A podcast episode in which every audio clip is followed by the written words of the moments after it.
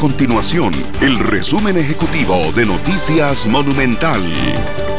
Hola, mi nombre es Fernando Muñoz y estas son las informaciones más importantes del día en Noticias Monumental.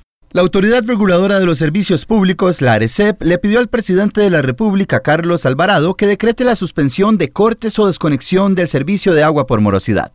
Es decir, la ARECEP le solicitó al presidente que incluya en el decreto de emergencia por el COVID-19 que las empresas que brindan el servicio de agua no puedan cortarle el servicio a los clientes que se encuentren morosos, al menos mientras perdure la emergencia por el nuevo coronavirus. Además, la Cámara Nacional de Turismo, la Cámara de Comercio de Costa Rica y la Cámara Costarricense de Restaurantes y Afines alzaron la voz y le pidieron al gobierno medidas urgentes para mitigar los efectos negativos del COVID-19 en sus sectores. Entre los retos que más agobian a estos sectores están los problemas de liquidez para cubrir el pago de las planillas, la cancelación de reservaciones como hospedajes y la posibilidad de despidos masivos y cierre de negocios al no poder responder con todas sus obligaciones.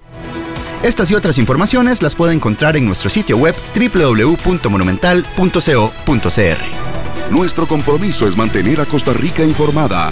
Esto fue el resumen ejecutivo de Noticias Monumental.